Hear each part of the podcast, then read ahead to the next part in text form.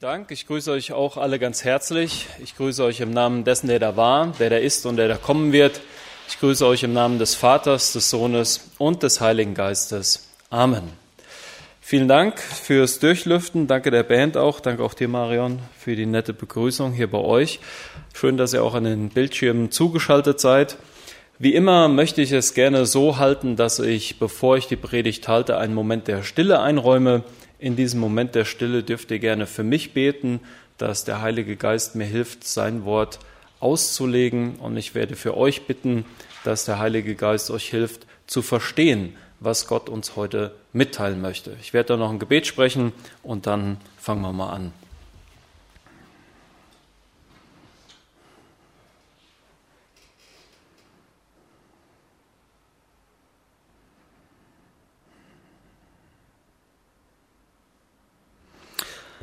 Herr Jesus, ganz herzlichen Dank für deine Gegenwart mitten unter uns durch den Heiligen Geist, der in uns lebt und wirkt der uns zu dir zieht, der uns ermahnt und tröstet, der uns hilft und der uns sagt, dass wir deine Kinder sind. Segne du uns jetzt das Hören und das Auslegen deines Wortes. Amen. Ich danke euch ganz herzlich äh, für die Einladung. Äh, ich möchte mit euch den Text nochmal nachbetrachten äh, deswegen, äh, lieber Dirk, ich würde dich bitten, den Text uns. Ah, oh, deine Assistentin. Ich sehe, du hast heute eine Assistentin dabei. Danke, schön. Ja, dann äh, möchte ich dich einfach bitten, lass uns den Text einfach neben immer stehen. Dann können wir zwischendurch mal reinschauen, ähm, was da noch so steht. Das wäre ganz lieb von dir. Danke. Wir haben hier wieder mit einer typischen Diskussion zu tun, die Jesus mit den Pharisäern führt. Und diese Tradition die da angesprochen werden, sind nicht immer sehr einfach zu verstehen. Ich möchte euch heute mit hineinnehmen in jüdische Geschichte, um diesen Abschnitt zu verstehen und nicht versuchen, aus mir heraus irgendwie den Text psychologisch zu erklären oder emotional zu erklären. So nach dem Motto, ja, die armen Jünger, die hatten nichts zu essen und Jesus bricht hier das Gesetz, damit die was zu essen bekommen oder äh, andere Dinge, die man dann schon mal mit diesem Text macht, weil wir den Text dann nicht richtig verstehen können und auch nicht verstehen können, was hier eigentlich passiert, was Jesus uns eigentlich mitteilen möchte und was noch viel besser ist, was er den Pharisäern in aller Deutlichkeit mitteilen möchte, um ihnen zu zeigen, wie ihre Herzenshaltung ist. Und wir können dann vielleicht für uns schauen, ob wir uns in einer ähnlichen Herzenshaltung gegenüber Gott und seinen Geboten befinden. Diese Diskussion ist also nur dann zu verstehen, wenn wir Folgendes jetzt beachten. Die Juden bekamen das Gesetz durch Mose. Ich habe heute Morgen äh, vier kleine Bauklötze mitgebracht. Die habe ich mir eben ausgeliehen aus der Kinderecke. Ich äh, hoffe, die Kinder heulen nicht zu sehr. Ja, also äh, es, es, sind noch genügend da gewesen. War eine große Schachtel. Also äh, hoffentlich denkt er jetzt nicht, der böse Bolko kommt her und nimmt den Kindern die Bauklötze. Also waren noch ganz viele da.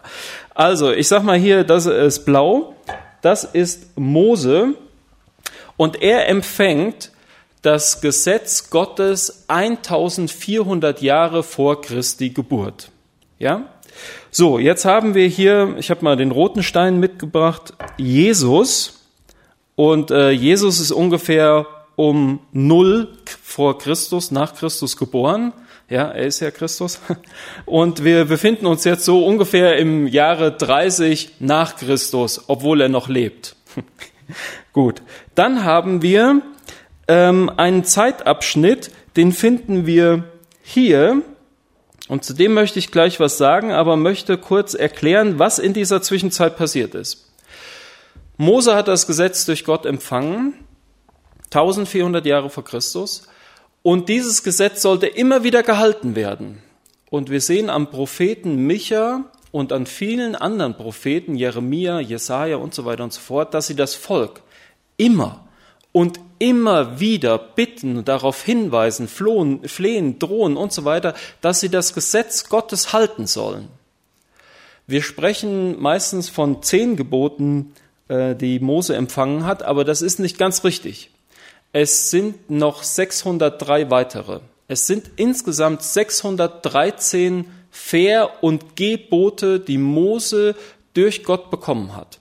Man kann sich das ganz einfach merken. Es sind einmal 365 und 248.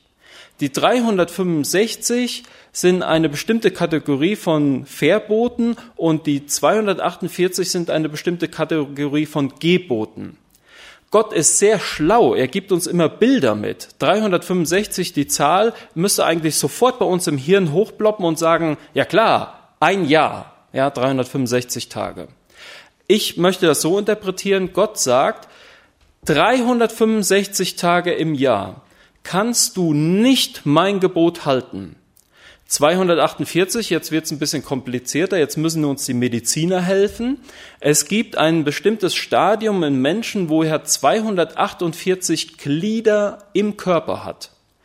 Also sagt Gott, so interpretiere ich es, mit deinem ganzen Körper, in deiner ganzen Lebenszeit kannst du meine Gebote nicht halten. Du bist ein schuldiger Mensch geworden. Jetzt haben die Pharisäer und Schriftgelehrten Folgendes gedacht. Das Volk Israel ist in die babylonische Gefangenschaft gekommen. Als sie zurückkamen aus der babylonischen Gefangenschaft, haben sie sich hingesetzt, die Führer, die ähm, äh, Theologen sozusagen, und haben gesagt, wie konnte das passieren, dass Gott uns in ein fremdes Land geführt hat? Und wir lesen viel in den Propheten davon, dass Gott ganz klar sagt, ihr habt meine Gebote übertreten. Ihr habt euch nicht an mein Wort gehalten. Und weil ihr fremden Göttern nachgejagt habt, habe ich euch in ein fremdes Land gegeben. Und da konntet ihr dann machen, was ihr wollt. Und er sagt damit, wenn ihr nicht bei mir bleibt, dann werde ich euch aus meinem Land, aus meinem Gebiet hinweggeben und ihr werdet fremden Göttern dienen. Das gilt für uns heute und das gilt auch vor allen Dingen für unsere Ewigkeit. Also Gott ist ein Gott der klaren Bilder. Jetzt kommen die also zurück und sagen, was haben wir falsch gemacht? Warum sind wir vertrieben worden? Warum mussten wir in Gefangenschaft? Warum ist es unserem Volk so schlecht gegangen? Und dann haben sie gesagt, wir haben vergessen, Gott zu ehren. Wir haben vergessen, ihm treu zu sein. Wir haben uns fremde Frauen aus anderen Ländern genommen. Wir haben seine Gebote übertreten. Wir haben unsere Kinder geopfert und so weiter und so fort. Jetzt machen wir das so. Wir halten uns wieder ans Gesetz, an die 613 Gebote. Und wir müssen das Volk Israel jetzt lehren, wie man diese Gebote hält und welche Gebote das sind. Ich hätte mir heute Morgen die Freude machen können und euch die 613 Gebote vorlesen können. Das ist im Volk Israel öfters passiert. Einmal jährlich sollte das mindestens passieren. Ich habe es mir gespart, weil ich dachte, die Gretenbacher und die Dahlbrocher und die anderen aus der Gemeinschaft, die kennen die schon. Da muss ich nichts mehr sagen. Also, wenn ihr die mal lesen wollt, einfach die ersten fünf Bücher durch, äh, ersten fünf Bücher der Bibel, also Mose eins bis fünf durchlesen. Da stehen die alle drinne. Wer meine Liste haben will, einfach im Internet gucken oder mich fragen. Ich schicke euch die gerne zu. So, die erste Generation der Gesetzeslehrer hat nur angefangen, die Gesetze zu lehren. Die zweite Generation der Gesetzeslehrer hat gesagt, das ist nicht genug. Wir müssen einen sogenannten Zaun um das Gesetz basteln. Das heißt also, wir müssen verhindern, dass man die eigentlichen 613 Gebote bricht oder eines davon. Also müssen wir davor einen, wie soll ich, Wall oder ein, also ich bleibe mal bei dem Bild des Zaunes, einen Zaun aufstellen, damit man bloß nicht diese Sachen übertritt. Ich will euch ein Beispiel dafür geben, das bis in die heutige Zeit reicht, damit wir eine Vorstellung von, davon haben. Es heißt einmal, du sollst äh, das Böcklein nicht in der Milch seiner Mutter kochen. Vielleicht habt ihr davon schon mal gehört. Wer heute nach Israel fährt, der wird die Auswirkung dieses Gesetzes sehen an einem streng jüdischen orthodoxen Restaurant. Da gibt's in einer Etage nur Speisen, wo Milch mitverarbeitet wird und in der anderen Etage gibt's eine, äh, eine Küche, die nur Speisen mit Fleisch zubereitet. Will ich am gleichen Tag Milch- und Fleischspeisen essen, müsste ich das Restaurant wechseln. Ja? Und das macht man deswegen in Israel und streng orthodoxe, so habe ich mir sagen lassen, haben heutzutage noch zwei Küchen. Eine für Milchspeisen, eine für normale Fleischspeisen, damit niemals ein wenig Milch mit Fleisch in Berührung kommt. Und das ist quasi der Zaun um das Gesetz. Ja, dass man jetzt sagt, damit mir das nie passiert, damit ich äh, dieses Böcklein irgendwann in der Milch seiner Mutter koche, habe ich mir zwei Küchen eingerichtet. Klingt für uns ein bisschen verrückt, aber ich möchte davor warnen, ähm, sich in irgendeiner Weise über dieses Verhalten lächerlich zu machen oder auch in irgendeiner Weise dieses Verhalten zu kritisieren der Juden. Denn im Endeffekt ist es nur der Ausdruck des tiefsten Wunsches, Gott zu gefallen und das zu tun, was er einem sagt. Und ich wünschte, wir wären selber manchmal so stark in unserem Leben, dass wir sagen würden, wir halten uns ganz streng an Gottes Gebote. Ich komme nachher noch zu der eigentlichen Herzenshaltung, aber bitte nicht lächerlich machen über die Leute. So, jetzt haben wir den Zaun des Gesetzes und dieser Zaun des Gesetzes, der ist in einem Zeitraum entstanden zwischen David und Jesus. Hier also, hier haben die Gesetzeslehrer diesen Zaun angefangen aufzustellen, ungefähr 400 Jahre vor Christus. Und 30 Jahre vor Christus haben sie langsam aufgehört, diesen Zaun äh, zu basteln. Und danach wurde der verschriftlicht. Jetzt haben wir diese Geschichte. Und um zu verstehen, was Jesus da sagt, müssen wir diese vier Punkte der Geschichte kennen. Jesus ist sehr gut in Geschichte, in jüdischer Geschichte. Jetzt haben wir den Zaun, der ist aufgestellt worden und hier ist der König David. Und Jesus sagt jetzt, passt auf, euer Glaube ist wie folgt. Ihr sagt, Mose hat einmal die 613 Gebote bekommen und das hat er verschriftlicht aufgeschrieben. Und dann sagt ihr, diesen Zaun um das Gesetz, das, was Mose bekommen hat, hat Mose mündlich überliefert bekommen und ihr habt die mündliche Tradition mit fortgeführt und deswegen sind alle diese Gesetze gleichzeitig entstanden, die 613 Gebote und der Zaun um das Gesetz. Das ist aber nicht wahr.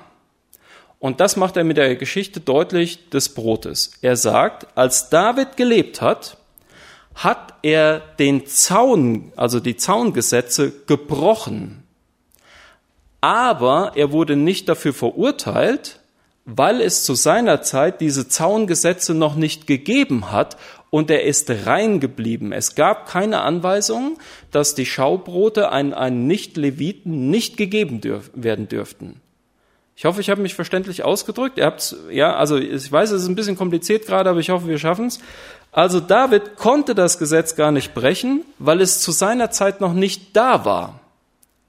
Jetzt können die Pharisäer aber nicht sagen, ja, Jesus, du hast recht, weil sie behaupten, dass der Zaun um das Gesetz und das Gesetz gleichzeitig zu Mose gegeben wurde.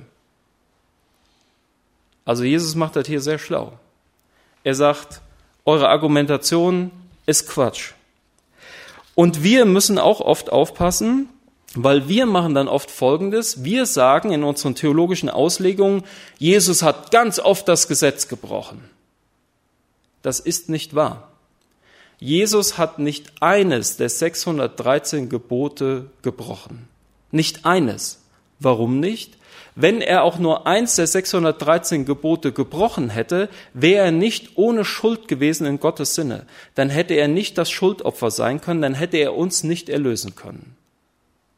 Das müssen wir wissen bei allen unseren theologischen Auslegungen. Deswegen müssen wir genau darauf achten, wovon spricht Jesus? Spricht er von den 613 Geboten? Spricht er von dem Zaun um das Gesetz? Oder spricht er von irgendwelchen ältesten Vorschriften? Oder spricht er von sonst irgendetwas? Wenn er vom mosaischen Gesetz spricht, dann ist Christus immer schuldlos gewesen. Aber wenn er von dem Zaun um Gesetz, um das Gesetz spricht, ist Jesus immer schuldig geworden. Ich würde fast sagen, er hat mit dem Vorschlaghammer diesen Zaun abgerissen, um den Menschen zu sagen, ihr habt euch da selbst etwas auferlegt, was viel zu schwierig ist. Das Gesetz kann keiner tragen. Das geht überhaupt nicht. Also macht den Leuten das Leben nicht noch schwer. Und er sagt, weil ihr den Zaun um das Gesetz gemacht habt, verhindert ihr sogar, dass man das Gesetz, das Gott euch gegeben hat, gehalten wird. Und das macht er hier an dem Beispiel auch deutlich. Er sagt, Gott ist es wichtig, dass dem Hungrigen Brot zu essen gegeben wird, dass der Hungrige etwas bekommt, dass Barmherzigkeit regiert in meinem Land. Aber das verhindert ihr durch eure Gesetze, die ihr gemacht habt. Und so wurden die Gläubigen zu Heuchlern, zu Scheinheiligen, zu Menschen, die ihre eigenen Gesetze gemacht haben. Und das sagt er uns hier ganz deutlich. Und das können wir uns auch für heute merken. Wir können heute sagen, ja, also wenn ich mir das so genau ansehe, dann macht sich der Mensch auch Gott gleich. Warum? Der Mensch sagt, seht her, ich mache mir Gesetze, die ich befolge. Ich kann bestimmen, wie ich leben soll. Ich kann mir sagen, wie ich erlöst werden soll. Ich kann mir selbst sagen, was gut und schlecht ist. Ich selbst mache mich zum Gesetzgeber und zum Richter. Ich lege mir die Bibel aus, wie ich es gerne möchte. Und diese Kritik kommt hier in diesem Text ganz deutlich durch. Gott sagt, die Gerechtigkeit, die Gesetzgebung und das Richteramt und die Auslegung des Wortes Gottes liegen in meiner Hand in niemand anderes Hand. Aber ihr habt euch selbst zu eurem Gott gemacht. Ihr denkt, ihr könnt euch durch euch selbst erlösen. Und die Menschen, auch heute, ne, stelle ich immer wieder fest, die möchten gerne Titel haben, Professor, Doktor, Lehrer sein, was weiß ich. Man lehrt sich gerne selber. Christen aber sollen Jünger sein. Sie sollen von Gott lernen. Sie sollen nicht auf Augenhöhe mit Gott Gesetze erlassen, sondern sie sollen sich unterordnen zu dem, was Gott sagt. Und oft sehen wir die Dinge halt dann anders. Wir legen uns gerne unser eigenes Wort aus. Wir machen uns selbst gerne zu unseren Lehrern. Ich möchte mal ein Beispiel dafür geben aus der momentanen Theologie, die ich so ein bisschen mitbekomme. Man lehrt sich Folgendes. Du bist so gut, wie du bist. Alles ist in Ordnung. Du kannst nicht tiefer fallen als in Gottes Hand. Das ist nirgendwo die Botschaft der Bibel. Nirgendwo heißt es, du kannst nach, einfach so leben, wie du willst und womit du dich gut fühlst, das ist gut. Nirgendwo heißt es, du kannst nicht tiefer fallen als in Gottes Hand. Wenn wir den, die Propheten zum Beispiel lesen, dann heißt es da deutlich, dass die Propheten davon sprechen, dass Menschen in den Abgrund fallen, wo die Hand Gottes nicht ist. Jesus sagt an keiner Stelle, lieber Mensch, so wie du bist, bist du gut. Du machst alles richtig. Du hast keine Sünde. Du kommst ohne etwas in deinem Leben zu ändern in den Himmel. Äh, egal was du machst, du, du gefällst mir. Du, du kommst immer in meine Hände. Egal wer du bist, wo du herkommst, was du glaubst. Ich hab dich lieb. Ich habe alles für dich getan. Alles ist in Ordnung. Das ist nicht an einer Stelle der Bibel die Botschaft, die Jesus uns sagt. Aber wir machen das aus dem, was wir denken, was Gott tun sollte für uns.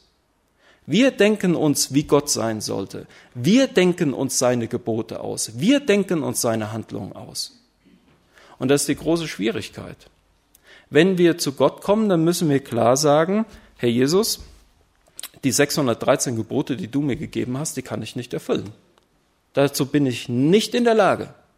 Und ich weiß, dass ich verurteilt werde durch dieses Gesetz zum Tod. Ich weiß, ich habe den Tod verdient. Und es tut mir leid. Ich kann dein Wort nicht erfüllen.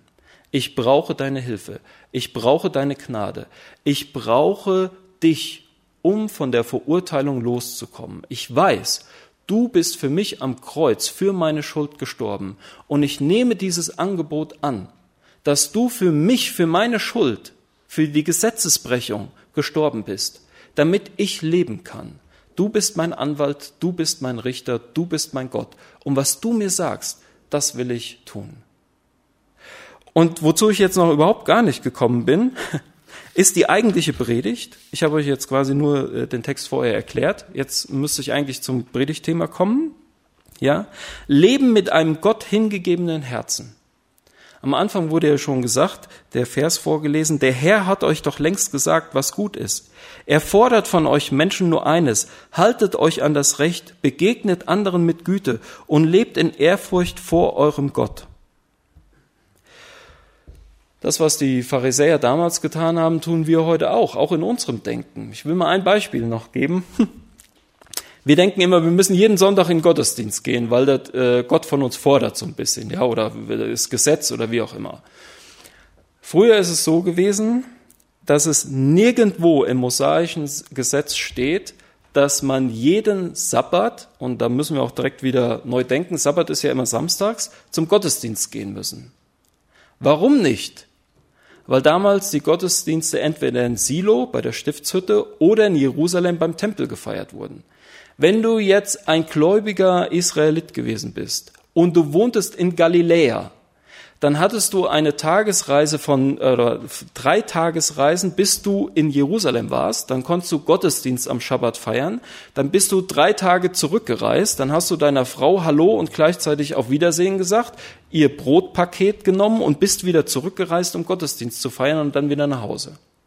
Das heißt, du wärst nur unterwegs gewesen, um Gottesdienst zu feiern. Das hat Gott nie gefordert. In seinem Gesetz heißt es, wir müssen lediglich drei Gottesdienste im Jahr feiern. Passa, Wochenfest, Laubhüttenfest. Fertig. Wir können uns also ganz entspannen. Wenn wir jemals gedacht haben, wir müssen jeden Sonntag in die Kirche kommen oder zum Gottesdienst oder in die Gemeinschaftsstunde oder sonst wohin, dann können wir sagen, nee, Gott fordert von mir nur dreimal im Jahr zu kommen. Völlig relaxed. Völlig in Ordnung. Weil er sonst will, dass wir uns entspannen. Er möchte, dass wir Ruhe haben. Und vielleicht ist das für den einen oder anderen eine Befreiung. Du musst hier nicht sitzen. Du kannst hier sitzen. Gott fordert das nicht von dir. Gott hat Gnade und Barmherzigkeit für dich. Gott hat Liebe für dich. Wenn du sonntags morgens zu müde bist, bleib liegen. Das steht im Gesetz Gottes. Hab Ruhe. Ja? Ruhe dich aus. Das ist das Gesetz Gottes. Wenn du hier sitzt, weil du denkst, ich muss hier unbedingt hin, Gott hat das befohlen, ist das falsch. Und so sehen wir manchmal, wie Traditionen und unsere eigenen Gesetze unsere Treiber sind, wo Gott uns doch Freiheit geben möchte. Was Gott vor allen Dingen ansprechen möchte, und das ist auch hier zu sehen und in dem Text, den wir heute Morgen hatten, ist die Barmherzigkeit, die Gnade, die Gott für uns übrig hat. Was ist damit angesprochen mit der Herzenshaltung? Wenn ich zu Gott gehe und sage, du bist so ein wahnsinniger Gesetzgeber, Gott, ich leide eigentlich nur darunter. Ich fühle mich geknechtet. Ich habe immer das Gefühl, ich muss, ich muss, ich muss. Ich kann gar nicht frei bei dir sein. Dann wird Gott wahrscheinlich sagen, dann hast du die innere Herzenshaltung nicht verstanden. Ich mache dazu immer wieder gerne ein Beispiel, vielleicht habt ihr das schon mal gehört, dann mache ich trotzdem. Früher zu Hause bei uns war es so, samstags musste die Straße vorm Hof gekehrt werden. Und das war dann meistens so Frühstückstisch. Emes müsste mal den Hof kehren. Emes war das, der neue Name für mich. Ja, also Emes war meistens ich. So, dann bin ich rausgegangen, irgendwann so kurz vor der Sportschau, also 18 Uhr, wo es noch gerade hell war, und habe dann mit Widerwillen den blöden Hof gefegt. Das habe ich mit einer nicht so freundlichen Herzenshaltung gemacht. Dann bin ich zu Hause ausgezogen. Hurra! Eigener Tisch unter eigenen Füßen. Nee, äh, Füße unter eigenem Tisch. So.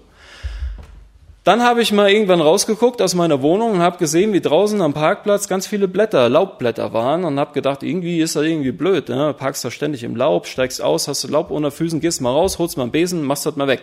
Bin ich rausgegangen, weggemacht und, und beim Fegen merkte ich schon, meine Herzenshaltung ist eine ganz andere.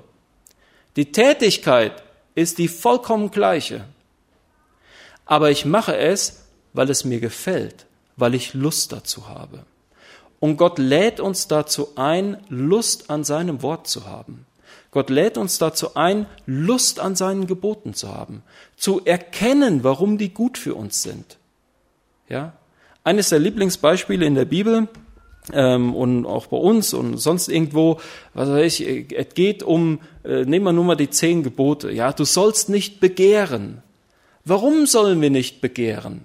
Weil wir uns oft vergleichen, weil wir dann nicht zufrieden sind.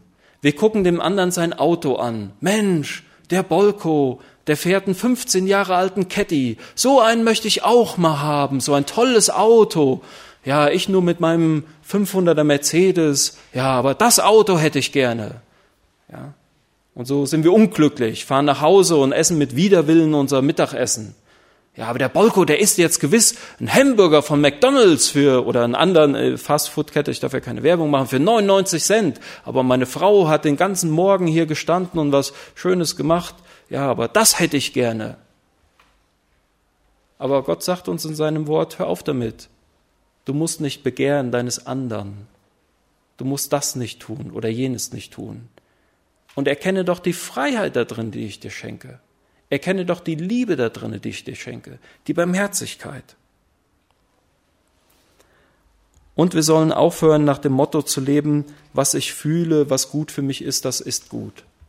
Nein, sagt Jesus auch hier in diesem Beispiel, ihr, du, du Mensch, du weißt nicht, was gut für dich ist.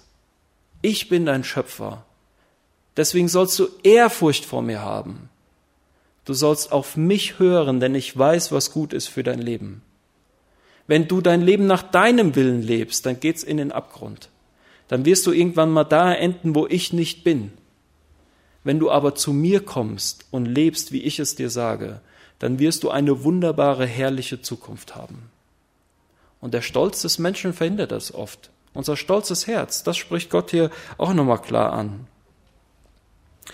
Ich hoffe, wir erkennen, dass wir aus tiefstem Herzen immer wieder rufen können, Herr Jesus, du siehst, dass mein Leben nicht so gelingt. Herr Jesus, du weißt, dass ich Dinge falsch mache, dass ich aus meinem eigenen Herzen heraus leben möchte. Aber ich möchte heute demütig vor dir sein. Ich möchte dich bitten, dass du mein Herz veränderst. Gib mir dieses willige Herz, von dem eben schon gesprochen wurde. Gib mir dieses Herz, an dem du gearbeitet hast. Ich weiß, dass du für mich am Kreuz gestorben bist. Ich möchte das annehmen. Und ich möchte mit dir in Ewigkeit leben. Befrei mich von diesen Neidgedanken. Befrei mich von diesem Zorn. Befrei mich von was weiß ich. Und wir wissen das alles selber, worunter wir leiden, wo wir uns selbst mit knechten, wo manchmal unsere Gefühle und unser Herz anders sind, als wir das möchten.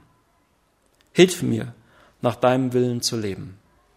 Und vielleicht wird dann Jesus antworten, ihr habt ja den Vers hier oben schon angedeutet, Johannes 14, ich lese mal ein paar Verse. Ihr aber, so spricht Jesus, werdet mich sehen, und weil ich lebe, werdet auch ihr leben. An jedem Tag, an jenem Tag werdet ihr erkennen, dass ich in meinem Vater bin und dass ihr in mir seid und ich in euch bin. Wer sich an meine Gebote hält und sie befolgt, der liebt mich wirklich. Und wer mich liebt, den wird mein Vater lieben und auch ich werde ihn lieben und mich ihm zu erkennen geben. Das ist wunderbar. Also es ist so ein schönes Evangelium. Und wir haben diese frohe Botschaft, dass Jesus uns ruft in die Freiheit, die von ihm geschaffene Freiheit. Und wir dürfen aus unserem eigenen Willen erkennen und von ihm geleitet durch den Heiligen Geist leben und die Dinge tun, die gut für uns sind. Amen. Ich wurde noch gebeten, ein Gebet zu sprechen und danach ähm, singen wir noch die Gnade. Es ist schön, wenn die Musiker schon bereit stehen. Wenn ihr aufstehen möchtet, dürft ihr das gerne tun. Wer sitzen bleiben möchte, kann das natürlich auch. Herr Jesus, danke. Danke für dein Wort. Danke, dass du uns immer wieder klar machst, wer du eigentlich bist. Danke für die Geschichte, die wir heute hören dürften und danke, dass du uns klar und deutlich sagst, dass diese von Menschen gemachten Gesetze, die uns Religiosität verschaffen, dass du die einreißen möchtest und uns zu deiner Liebe und deiner Gnade, zu deinen Geboten zu locken und zu führen. Weil du gut zu uns bist, hast du uns dein Gebot und deine Gesetze gegeben. Weil du uns liebst, hast du uns das alles gezeigt. Danke für dein Erlösungswerk am Kreuz und danke, dass wir mit dir leben können. Danke, dass du Ewigkeit für uns vorbereitest. Danke, dass du uns heute Morgen stärkst und danke für deine Liebe. Ich bitte dich, gib du uns auch deinen Segen. Amen.